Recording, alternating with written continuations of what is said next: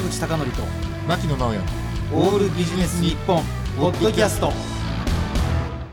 坂口孝則と牧野直哉のオールビジネス日本今日のテーマは、どうしても余計なことを考えてしまいます。おはい。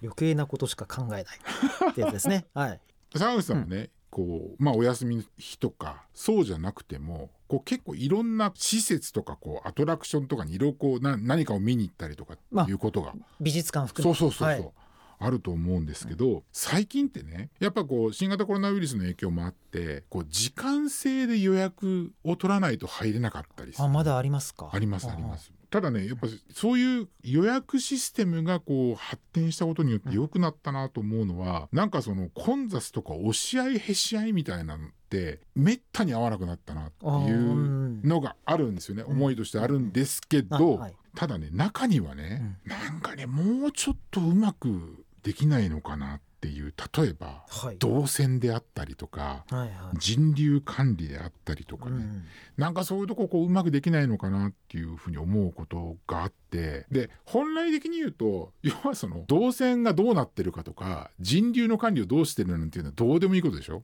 でもなんかねし職業病なんですかね？なんかそういうところに行くとなんかどうしても気になっちゃうんですよそこが。うん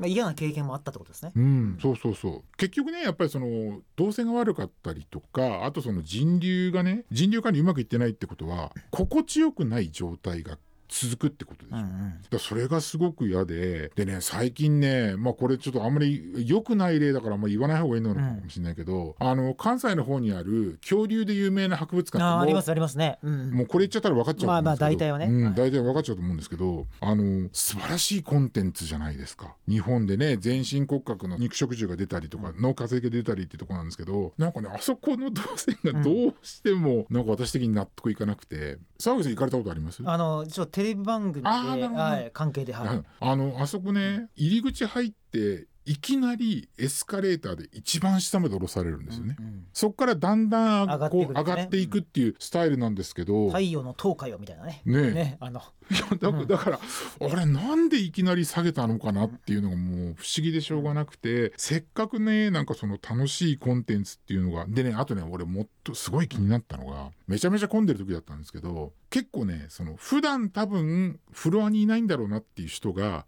出てきてこっちですよとかね、うん。ここ並んでくださいとかって言ってるんですけどこれからね日本って人手不足大変じゃないですか。だからああいったことをもう最後人海戦術で管理するっていう割り切りだと、結構こう組織としての魅力って薄れていくんじゃないか、もうできるだけやっぱりその仕組みとか、うん。見た目とかでね。そうそうそうそうそうそう。そういうところでやっていかないとダメじゃないかなでもう本当に突発的な事象だけはやっぱり人海戦術で対処するんだけど、それ以外は極力そういうことをしないっていう管理をねしとかないとせっかくの素晴らしい素材っていうのがね、素晴らしい顧客体験につながらないんじゃないかなっていうことをですね、なるほど。ちょっと最近思ったので素晴らしいものをですね余計なことを考えずに没頭できる本当に素晴らしいコンテンツっていうのを体験したいなというふうに思ったので、えー今日のテーマはですね、えーつい余計なことを考えてしまいますということでお送りしました。